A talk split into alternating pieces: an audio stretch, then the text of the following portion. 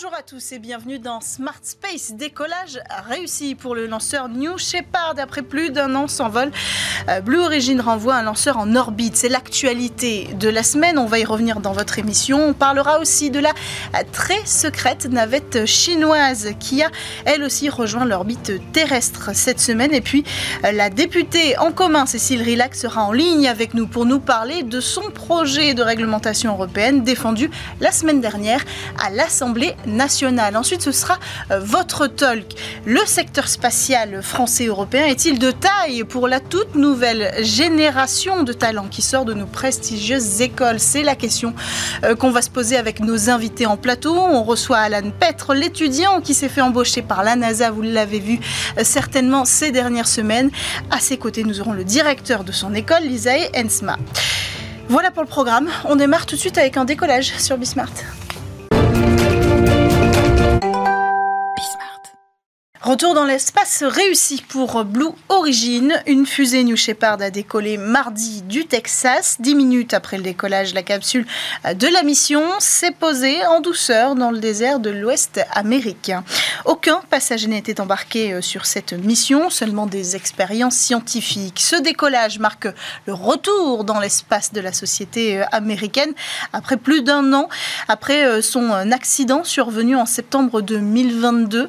L'accident s'est soldé par le crash de l'étage de propulsion de la fusée. Celle-ci ne transportait évidemment alors aucun passager. Une réussite donc cette semaine et un retour dans l'espace qui doit permettre de reprendre les opérations de tourisme spatial de Blue Origin. Autre actualité, troisième mission pour l'avion spatial chinois. Un avion secret, réutilisable, aussi mystérieux que la navette américaine X-37B qui doit justement, elle aussi, rejoindre euh, l'espace pour le Pentagone. L'engin chinois a décollé, lui, euh, jeudi 14 décembre. Le but de la mission demeure inconnu, tout comme sa durée. On sait tout de même que l'avion spatial a été déployé en orbite basse entre 330 et 350 km d'altitude, seront euh, Une fois sa mission finie, il reviendra se poser euh, en Chine de façon automatique et certainement confidentielle. Dernière actualité de cette émission, la semaine dernière, en commission européenne de l'Assemblée nationale, une députée a présenté sa proposition de résolution de loi européenne sur l'espace. Cette députée, Cécile Rilac, élue euh, la troisième circonscription du Val d'Oise affiliée au parti En commun et coprésidente du groupe d'études aéronautiques et espace. Elle a répondu à notre call actu aujourd'hui. Bonjour Cécile Rilac, merci d'être avec nous dans Smart Space. Quelles sont les grandes lignes euh, que vous avez proposé et présenté à l'Assemblée nationale. Bonjour. Donc euh, les grandes lignes de cette proposition de résolution européenne, il y a, euh, je dirais, trois, trois grandes parties. Donc sur le plan euh, réglementaire, j'ai demandé donc que soit promu un socle normatif qui répond aux enjeux de sécurité et de durabilité, eh bien de tout ce qui va désormais graviter au-dessus de nos têtes. Donc, euh, comme euh, je l'ai écrit dans cette PRPRE, il est très intéressant et très important que les mesures que nous demandons euh, soient réciproques dans une logique de durabilité et de compétitivité pour l'industrie européenne. Quand je dis réciproque, c'est bien évidemment de manière à ce que au demain, certains fournisseurs, lorsqu'ils décolleront par exemple du centre spatial guyanais, eh bien acceptent les mêmes normes pour tout le monde en termes de préservation, particulièrement de préservation pardon, de l'environnement. Hmm. Ça, c'est un, c'est un, premier aspect très important. Euh, ainsi, on pourrait aussi demain inciter euh, les industries à développer des technologies innovantes, euh, évitant les collisions, nécessitant le retrait actif des débris, une espèce de label euh, entre guillemets espace sûr qui pourrait être attribué ainsi aux entreprises et opérateurs qui respectent les critères de sécurité et de viabilité. Ça, c'était euh, pour un premier aspect plutôt réglementaire. Ensuite, il y a un aspect plus opérationnel qui est celui de renforcer la coordination entre les acteurs, le renforcement des capacités européennes de surveillance et de suivi de l'espace. Bon, quand je parle à des spécialistes, vous connaissez, je parle bien entendu du programme EUSST, euh, donc qui pour nous est un véritable prérequis. Donc euh, il faut aujourd'hui augmenter, à mon sens, les capacités européennes de surveillance euh, de l'espace parce qu'aujourd'hui, euh, c'est essentiellement les données des Américains que nous sommes obligés d'exploiter. Et donc, euh, ce que j'aimerais, c'est que demain, eh bien, l'Europe soit également un petit peu plus autonome, indépendante et souveraine en, cette, euh, en, en, ce domaine. Enfin, il y a le cadre fixé à l'échelle européenne qui pourrait servir de base pour des négociations à l'échelle internationale. Et j'espère que par l'adoption d'un modèle européen qui devrait pouvoir advenir normalement sous la présidence espagnole, c'est-à-dire en prochain semestre 2024, avec une démarche très proactive sur la base de négociations pour parvenir à terme à un accord de niveau international. Voilà un petit peu tout ce que j'avais demandé euh, au sein de hmm. cette proposition de résolution européenne. Et comment a été reçu ou comment ont été reçues toutes ces propositions? Est-ce que vous avez l'impression d'être entendu? Est-ce que ce sujet est accessible euh, à l'Assemblée nationale? Alors en tout cas au niveau de la Commission des Européennes, euh, bien entendu, euh, j'ai été entendue puisque la, résolution a été euh, adoptée, mais je vois bien que au sein de l'Assemblée nationale, il y a vraiment encore besoin d'acculturer l'ensemble de mes collègues. les sujets spatiaux, à mon sens, ne sont pas encore assez discutés. donc la semaine dernière, j'étais en Commission des Affaires européennes pour cette PPRE. Ce matin même, je, je, je portais un rapport sur l'avenir de l'industrie spatiale européenne au niveau des affaires économiques. Et, on voit bien que ce sujet commence un petit peu euh, à intéresser euh, mes collègues, mais euh, il faut encore insister. ce ne ce ne sont pas que des sujets de défense. Il y a beaucoup aujourd'hui de sujets civils, des sujets économiques, et, donc il ne faut il ne faut pas lâcher. Il faut absolument que ce sujet bah, devienne un sujet récurrent dans les discussions à l'Assemblée nationale et dans les différentes commissions. Précisément, vous avez cité tous vos les réglementations sur euh, euh, finalement ce qui entoure les débris spatiaux. Hein, c'est de ça qu'on parle, s'assurer qu'on n'aille pas euh, rajouter de la pollution et qu'on soit aussi en capacité de retirer, de désorbiter des satellites. ça, c'est un sujet qui est majeur, dont on parle énormément aujourd'hui. Est-ce qu'à l'Assemblée nationale, vous, vous avez cité les enjeux de défense, c'est encore difficile de parler d'écologie et de spatial oui, c'est encore difficile euh, parce que euh, c'est très éloigné, euh, je pense, des préoccupations de, de, des collègues. Et, nous avons aussi une difficulté concernant le spatial, c'est que le, budget est éparpillé en différents programmes. Il y a une partie du programme qui est dual et donc pilotée par la défense, une partie qui est pilotée plutôt au niveau de, de deux programmes au niveau de la recherche. Désormais, c'est la DGE niveau de l'économie qui est devenu chef de file depuis que euh, le ministère de l'économie a récupéré le portefeuille du spatial. Donc, du fait que ce soit un petit peu éparpillé, euh, il faut véritablement être un spécialiste euh, de, de des questions spatiales pour être aujourd'hui en capacité de, mettre toutes ces briques les unes derrière les autres et donc d'avoir une vision globale. Et c'est pour ça que j'ai souhaité animer le groupe d'études espace à l'Assemblée nationale parce que ça doit, ça transcende en effet toutes les commissions. Euh, et, pour moi, c'est aussi quelque chose qui est profondément transpartisan. Ce sont des questions sur lesquelles nous devons nous rassembler et euh, certainement pas nous diviser. Merci beaucoup, Cécile Rilac. On voit encore l'importance hein, de vulgariser et d'expliquer, d'acculturer, comme vous l'avez dit, euh, jusqu'à notre gouvernement pour faire avancer le sujet du spatial qui est très important aujourd'hui aussi pour beaucoup de strates de notre économie. Merci d'avoir pris le temps de répondre à notre call actu. On enchaîne avec le Space Talk sur Bismart. Est-ce que le spatial européen a de quoi faire rêver nos innombrables talents étudiants, doctorants? On va en parler ensemble aujourd'hui euh, dans cette émission de ces talents et des opportunités qui s'offrent à eux à mesure que le secteur euh, spatial se transforme. Avec nous pour en parler en plateau, nous avons Alan Petre, ingénieur aéronautique et spatial euh, CNAM Isae Ansma. Bonjour. Bonjour. Bienvenue sur le plateau de Smart Space. On parle beaucoup de vous en ce moment parce que dans quelques semaines maintenant, vous allez rejoindre la NASA. On va y revenir euh, dans cette émission. Avec nous à distance, on a le directeur de, euh, de votre école, de l'école avec laquelle vous avez été diplômé, Majdi Kouder, qui est avec nous. Bonjour. Bonjour. Bienvenue euh, dans cette émission. Alors, quand on est étudiant en aérospatial, à quoi on aspire? On aspire, je pense, d'abord à euh, faire évoluer euh, tout ce qui touche au monde de, l'aéronautique spatiale. Donc, voilà, tous les aéronefs, pouvoir les. Voilà, mettre notre pierre à l'édifice pour avoir. Aujourd'hui, en fait, c'est vraiment avoir des aéronefs qui sont plus verts et qui permettent voilà, d'avoir d'être continuellement, penser continuellement à l'environnement et mm. euh, ne pas trop penser à l'empreinte carbone parce que mm. forcément c'est un domaine qui aujourd'hui fait parler parce que voilà très ambigu hein, dans le spatial aujourd'hui. Voilà, le spatial aéronautique, on a avec Airbus, on a encore des, on a aussi des beaucoup de recherches qui se fait en ce moment sur l'environnement, mm-hmm. comment on peut avoir des avions plus verts. Donc je pense que le, focus de, des prochaines générations, ça va vraiment être ça, de vraiment prendre en compte l'écologie. Finalement complètement en accord avec ces nouvelles euh, générations. Euh, est-ce que quel est votre regard euh, à vous, Majdi Kouder, selon vous, quand on est étudiant dans un spécial, en tout cas vos étudiants, à quoi ils aspirent?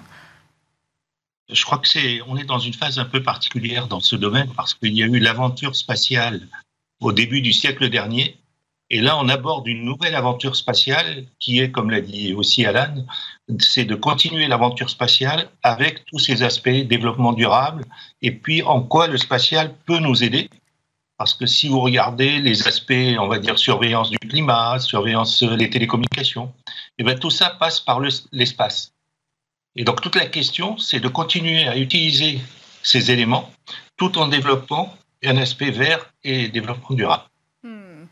Euh, quelles ambitions on peut espérer quelles, ambitions peuvent espérer en tout cas vos étudiants quand ils sont chez vous Est-ce que c'est direction la NASA comme Alan euh, Qu'est-ce qu'on peut attendre euh, aujourd'hui du secteur je, crois que par essence, ce secteur est un secteur international et mondialisé. Alors c'est vrai qu'il y a l'exemple d'Alan, mais il y a aussi l'Agence spatiale européenne qui est très bien aussi. il y a plusieurs possibilités et on voit bien les, les environnements qui s'intéressent à l'aéronautique et au spatial. Il y a les États-Unis, bien sûr, il y a l'Europe, il y a d'autres pays. Et c'est dans cet environnement mondial qu'on peut aborder cette question-là. Hmm. Euh, est-ce que le secteur spatial français et européen il est euh, suffisamment euh, productif, prolifique pour, pour embarquer cette nouvelle génération que vous représentez? Alors déjà, une chose que beaucoup de personnes ne savent pas forcément, c'est que la France est quand même le troisième pays de l'histoire à avoir envoyé un objet, mmh. euh, un objet dans l'espace. Mmh. Donc euh, ça remonte, c'est très très euh, très très très très vieux. Le CNES, c'est une des plus vieilles agences spatiales du monde. Mmh. la troisième après la NASA et après Roscosmos, l'agence spatiale russe. Donc la France a une histoire déjà spatiale qui est chargée et euh, donc on a une expertise qui est présente sur le territoire depuis 50, euh, plus de 50 ans. Voilà, 50 ans. Euh. Mmh. Donc c'est vraiment important de le dire. Mmh. Donc déjà on part, de, on part déjà d'une histoire qui est très chargée avec la création d'Ariane Espace en 1980. Mmh. La poursuite avec tout ce qui est vraiment l'entité aérospatiale avec Safran, Airbus, Ariane qui était un peu une seule entité avant.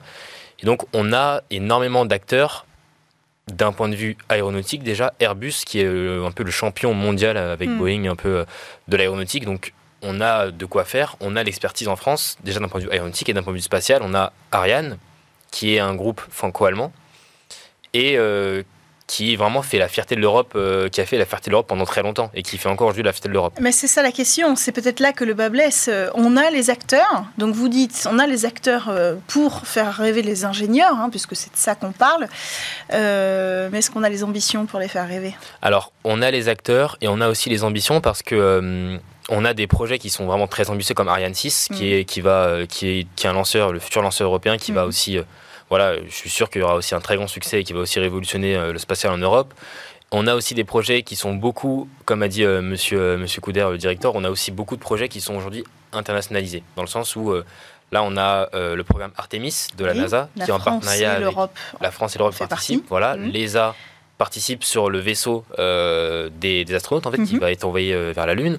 On a le télescope spatial James Webb, qui est un partenariat entre l'ESA aussi, les Européens les Canadiens et les Américains, Hubble anciennement. Donc euh, on a l'expertise, on a des ambitions qui sont aujourd'hui aussi qui dépassent les frontières de l'Europe, mais on a les ambitions. Hmm. Et on a les projets qui suivent. Donc, on a euh, avec Airbus euh, des projets de, voilà d'avions verts. On a euh, avec Ariane l'Ariane 6. On a des projets qui aussi le projet très utilisable, Maya Space et d'autres acteurs qui rentrent en jeu aujourd'hui dans le domaine spatial qui font qu'on a les ambitions. On a aussi les projets. Oui. ces nouveaux acteurs, euh, Majdi Kouder, vous, vous, vous pensez qu'ils vont offrir des opportunités à, votre vivier de talents hein, qu'on retrouve dans tout le groupe Isaïe, hein, de toute façon? Est-ce que, est que vous êtes prêt pour cette, euh, cette transformation qui a déjà commencé à révolutionner le secteur spatial? Alors, non seulement ils, vont nous offrir des, opportunités, mais euh, en plus, ce qu'il faut voir, c'est que la France a aussi des possibilités en recherche donc sur des secteurs qui sont en pleine mutation, comme vous l'avez évoqué, qui sont très importantes. Et notamment dans l'école, on a des laboratoires qui sont reconnus internationalement et à la pointe dans certains domaines sur ces secteurs-là. Et donc, l'aspect recherche vient renforcer, nous fait un lien très fort avec nos partenaires industriels, et les partenariats sont nombreux. Et donc, ce potentiel de demain dont vous parlez, finalement, on est en train de le construire ensemble avec nos partenaires, que ce soit recherche ou industriel. Hmm. Donc les, opportunités sont nombreuses et euh, Alan peut en témoigner. Les journées métiers qu'on fait dans l'école avec les différents partenaires sont très nombreuses, les entreprises viennent et les opportunités sont vraiment là. Est-ce que ça change vos méthodes d'apprentissage? Rejoindre une chaîne de production dans un énorme groupe industriel et rejoindre une chaîne dans une start-up, c'est peut-être pas la même chose? Non, mais, mais je crois qu'il y a des troncs communs dans l'apprentissage c'est-à-dire à la fois l'apport de connaissances, de compétences, mais aussi un degré d'adaptation, et puis cette notion d'apprendre à apprendre par soi-même et de pouvoir innover à tous les niveaux. Et c'est dans cet esprit-là qu'on évolue et on fait évoluer nos formations. Alors vous rejoignez la NASA, Alan, dans euh, quelques semaines, deux semaines à peu près, c'est quoi C'est en janvier Dans trois, plus, plus de trois semaines, Un peu plus de trois semaines. Vous êtes un peu stressé non, j'ai surtout hâte. Euh, je suis pas stressé, j'ai surtout hâte. Euh, Qu'est-ce que vous allez faire là-bas Alors, je vais euh, intégrer le service propulsion thermique et matériaux. Mhm. Au JPL Au JPL, donc le, NASA JPL, qui est le centre de la NASA situé en Californie, Los Angeles. donc, c'est un département forcément qui, qui est lié à moi, ce que j'ai fait en DUT auparavant, ce que j'ai fait à l'école et la spécialité que j'ai choisie en l'occurrence à l'ANSMA, donc spécialité énergétique. Donc forcément, voilà, il y a un fil conducteur et je suis très content de, rejoindre euh, ce département et de pouvoir euh, travailler moi aussi. Euh, voilà, c'est un rêve qui se réalise en fait de travailler à la NASA. Donc c'est un département qui a des spécialités qui sont liées à ce que j'ai fait à l'ANSMA, ce que j'ai fait au CNAM et à l'ANSMA. Donc forcément, c'est ouais, je, pars sans stress, je pars surtout avec l'hésitation et le fait de me dire bon, je réalise mon rêve, je vais, je fonce et je me donne à fond pour aussi donner une belle image de des voilà de la formation française la formation que j'ai eue à l'ANSMA, la formation que j'ai eue au CNAM. Donc voilà, c'est aussi ça, j'ai envie de, laisser une belle trace, une hmm. belle image, pour que après, s'ils ont envie de prendre des étudiants de, des écoles par lesquelles je suis passé, bah, qu'ils n'hésitent pas. quoi. Hmm. Est-ce que vous en avez marre qu'on vous demande pourquoi vous n'avez pas choisi l'ESA et pourquoi vous allez à la NASA Non, j'en ai pas marre. D'ailleurs, c'est pour ça que je vais répondre. Euh, non, en fait, oui, c'est vrai que hum, j'ai reçu un, du coup un, commentaire du président euh, Macron et aussi mhm. euh, du, ministre Bruno Le Maire mhm. qui m'ont dit, qui m'ont gentiment fait comprendre que oui, ce serait quand même bien que je revienne à l'ESA ou enfin voilà ils m'ont aussi ils, se demandaient pourquoi j'ai choisi la NASA. Ils un peu prêché pour leur paroisse quoi. C'est ça, je peux comprendre. moi c'est juste que là je on va dire que depuis que je suis petit euh, ce qui me faisait rêver en l'occurrence, c'était plus la NASA, parce que la NASA, forcément, c'est une, agence au-delà du fait euh, que c'est pas c'est pas c'est pas forcément mon, continent, surtout le fait que ça m'a fait rêver. C'est une culture du spatial qui est complètement différente exactement et qui n'existe pas tout à fait en Europe. C'est ça, exactement. Et puis c'est surtout que la NASA, c'est une agence qui a, c'est l'agence spatiale qui a le plus de budget à travers le monde, je pense, avec peut-être l'agence spatiale chinoise aujourd'hui. Donc mhm. forcément, c'est l'agence spatiale qui a eu les, les missions les plus emblématiques qui a eu du coup euh, voilà quand on a le, a le budget qui suit forcément on, a, hmm. on peut faire des missions qui sont euh, très très euh, très très vraiment prometteuses. Donc voilà c'est un reste une marque. En fait c'est devenu une marque. Et forcément quand on est petit qu'on lit des documents qu'on regarde des qu'on lit des livres qu'on regarde des documentaires on a toujours le mot NASA qui revient et ça devient un rêve en fait plus que les autres. C'est difficile d'aller contre cette culture américaine même au sein de, de vos institutions Majdi Couder ou de toute façon c'est pas la peine d'aller contre peut-être? Je crois qu'au contraire, il faut faire en sorte que ces différences de culture soient un vrai plus. Et quand quelqu'un comme Alan va à la NASA, il va aussi apporter son regard et sa culture qu'il a acquis euh, au niveau français. Et puis quand nous, on reçoit des élèves aussi étrangers ou des étudiants pour nos recherches et en doctorat, ils nous amènent aussi ce regard-là. Et je crois que c'est, le mixage de tous ces éléments qui font qu'on peut innover, on peut avancer avec des regards qui se croisent. Hmm.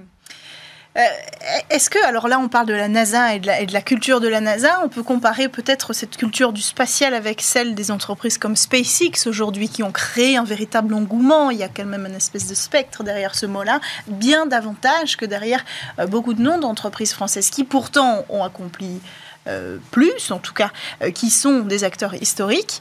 Là encore, est-ce que en tant qu'étudiant, on se rêve d'aller rejoindre SpaceX? Que, Quel est l'attrait? Moi, en l'occurrence, j'ai si on me demande de choisir entre Ariane ou SpaceX, je choisis d'aller chez Ariane sans Mm. hésiter.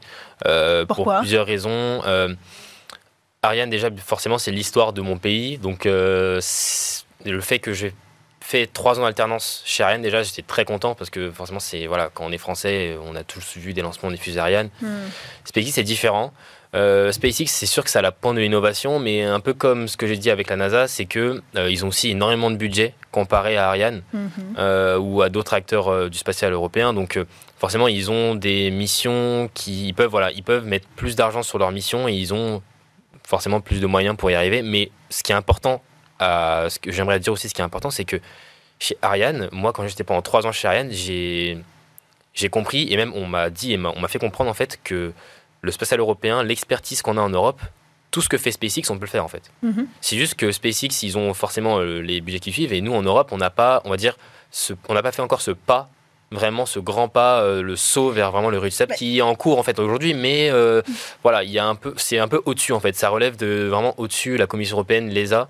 Le Euh. fonctionnement même de l'Agence spatiale européenne, la question du retour de budget, morceler l'industrialisation. La réussite de SpaceX, c'est d'avoir aussi euh, ramené toute la chaîne de production en un seul endroit, Exactement. réduit les coûts. Exactement. Et ça, euh, on est capable, mais en même Et temps, on est bloqué par notre système européen. Exactement, on s'en rend pas compte, mais le fait que, par exemple, sur Ariane 6, il y a, il me semble, 13 ou 14 pays qui, Mhm. sont, euh, qui participent au programme. Donc forcément, ça crée, ça prend plus de temps à chaque Mhm. fois pour, entre les pays pour communiquer entre eux, aller chercher une pièce Mhm. dans tel pays, aller chercher une autre pièce dans tel pays, aller pour euh, tout assembler. Et en- plus, le pire, c'est qu'on lance loin. On lance à Kourou, euh, en Mhm. Guyane. Donc faut que tout arrive à Kourou, que tout soit acheminé, que tout soit assemblé là-bas. Pour ça après marche pas toujours très bien. La preuve avec la Avio qui a perdu des pièces Oui, de son lanceur euh, Vega. Donc on voit que ça crée des tensions. Et ces tensions-là, les étudiants, vous le voyez, vous voyez qui parfois ça freine. Alors je ne sais pas de vous faire aller dans cette direction, mais j'ai vraiment besoin de comprendre s'il y a une inquiétude peut-être dans, le sec- dans, dans cette génération-là à ce que va arriver à devenir les- le spatial européen. Alors non, il n'y a pas vraiment d'inquiétude parce qu'on sait que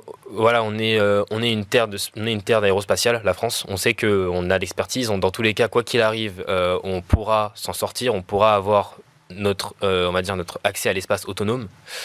Mais c'est sûr que quand on voit un, un peu le, le- ce qui se passe aujourd'hui en Europe avec Avio qui s'éloigne d'Ariane d'Ariane Espace, Mhm. euh, le nouveau lanceur de MySpace qui va en l'occurrence concurrencer la fusée Vega de, de- Mhm. d'Avio. Donc on sent qu'il y a, voilà, il y a un climat un peu euh, différent en fait, différent de ce qu'on a connu, Ouais. qui était un peu plus vraiment euh, compacté entre les pays européens. Là, on a plus de séparation, mais euh, peut-être que c'est aussi la clé pour euh, après faire évoluer les choses. Hmm. Alors ce climat, hein, justement, on en parle aussi beaucoup dans cette émission, c'est cette question de renationaliser un petit peu les, ambitions euh, spatiales. Vous avez cité euh, l'Italie avec Avio qui se détache un petit peu, l'Allemagne aussi, la France aussi. hein. Dernièrement, le président de, la République parlait de la nécessité d'avoir un champion européen, tout en rappelant que s'il faut aller plus loin, on ira plus loin. hein.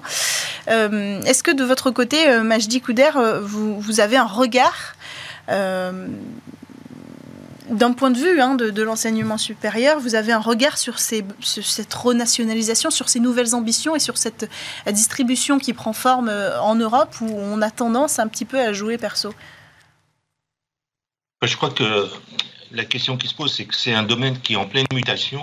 On- tout le monde est convaincu que les enjeux sont très importants. Donc, il y a forcément des questions aussi qui sont reliées à des souverainetés d'États et donc des stratégies développées par les États. Alors, l'espace européen est un espace de collaboration et de partenariat. Et je vais dire quelque part aussi un espace de concurrence cordiale. Et donc, il faut travailler avec tout ça parce que c'est notre histoire et puis c'est notre structuration. Mais je crois qu'il faut rester optimiste dans cette démarche parce que je crois que tout le monde est convaincu de l'objectif à atteindre et de la nécessité de se positionner sur ce domaine. Alors on voit Sophie Anno à l'image, ça me fait une, une, trans- une transition toute faite. Euh, Sophie Anno qui est euh, passée par l'ISAE Supaéro, Thomas Pesquet aussi est passé par l'ISAE Supaéro. Et tout à l'heure on a vu une, image de vous euh, en astronaute américain. J'ai l'impression qu'il y a un gros flou hein, dans les médias sur le sujet. Est-ce que vous pouvez peut-être nous éclaircir d'abord? Oui, bien sûr. Alors, euh, oui, en plus, je le dis dans, enfin, après tous les médias. Euh, mais euh, en fait, le, le- la photo d'astronaute, enfin, c'est un montage qui a été Oui. fait par un ami à moi d'Ariane quand j'étais en alternance chez, chez Muro. Parce que je voulais créer un compte sur Instagram, un compte où je parle d'espace. Donc, j'ai créé ce compte-là et je lui dis, bon, j'aimerais avoir une photo sympa de moi en astronaute, voilà, mois plus tard. Hmm. Et il m'a fait ce fameux montage qui est resté. Du coup, je me dis, bon, bah, c'est en 2021, hein, ça fait Ouais. quand même, ça Ouais. remonte. Mais je le laissais et je me dis, bon, c'est sympa, quoi. Hmm. Mais ça fait partie de vos ambitions ou pas? Oui. Clairement, oui. C'est une ambition euh, claire euh, que je vise euh, dans les prochaines années. Après, un appel de l'ESA, il y en a un à peu près tous les 10 ans. Thomas Pesquet, c'était 2009. Sophie Anno, 2020-2021. Donc là, le prochain, ça risque d'être vers 2030. Il faut avoir 27 ans minimum. Donc Oui. 2030, j'aurai 30 ans. Je pourrais, en l'occurrence, s'il y a un appel, tenter ma chance. Oui. Après, voilà, dans tous les cas, euh, je me dis, je mets pas trop de pression. euh, je, je tenterai ma chance. Si, si, je, si je réussis, tant mieux. Si j'y arrive pas, euh, s'il n'y a, pas- il y a pas de souci, ça ne me dérange pas du tout de rester en tant qu'ingénieur dans ma vie ou euh, voilà, Mm. d'évoluer euh, dans le métier d'ingénieur. Et, donc, euh, je mets pas trop de pression, mais je tenterai, ouais. Donc Dream Job euh, astronaute. C'est ça. Est-ce que c'est le dream job de tous vos étudiants euh, à l'ISAE euh, Hansma Non, je crois pas. Mais je crois que pour l'image qu'on a vue, c'est pas une fake news, c'est juste une image prémonitoire, peut-être. c'est ce qu'on peut souhaiter à Alan. Donc, voilà. Non, je crois que le domaine du spatial et de l'aéronautique est tellement diversifié et on peut s'épanouir et trouver euh, à réaliser ses ambitions dans tellement de différents domaines que, bon, être astronaute, ça fait partie du jeu, ça peut faire rêver, mais je pense pas que ça soit la, le rêve de tous nos étudiants. Oui, c'est vrai. Certains ont peur d'aller dans l'espace en fait. Oui, ou même certains euh, sont plus intéressés par l'aéronautique que Ouais. par le spatial. Hmm. Donc euh, ils sont voilà, ils sont plus euh, à même de devenir pilote Mhm. d'avion ou plutôt que astronaute. Donc c'est ça dépend des personnes, ça dépend des profils. À l'ANSMA aussi, c'est très large parce qu'on a aussi des métiers quand on sort, on peut aussi travailler dans l'automobile. Mhm. Voilà, pas que forcément l'aéronautique au spatial. C'est vrai que c'est plus accès à l'aéronautique spatiale, mais on peut aussi aller dans l'automobile et même parfois le ferroviaire. Donc voilà, il y a différents types de métiers et l'astronaute, c'est pas aussi, même en tant qu'ingénieur dans le spatial, c'est pas forcément une finalité. On peut vouloir être ingénieur spatial sans forcément devenir astronaute. Quoi. Très bien. Merci à tous les deux d'avoir pris le temps de, de venir sur le plateau de Smart Space euh, pour nous parler de l'avenir des futures générations déjà concernées par leurs propres enjeux, notamment l'écologie, on, on l'a dit euh, ici, euh, et qui devraient dessiner le futur du secteur spatial. Alan Pett, je rappelle, vous êtes ingénieur en aéronautique et en spatial CNAM ISAE ANSMA et vous, Majdi Couder, directeur de l'ISAE ANSMA. Merci à tous de nous avoir suivis pour cette émission de Smart Space à la production Lily Zalkin comme toutes les semaines. Je vous dis à l'année prochaine. En attendant, je vous souhaite de passer de très belles fêtes de Noël.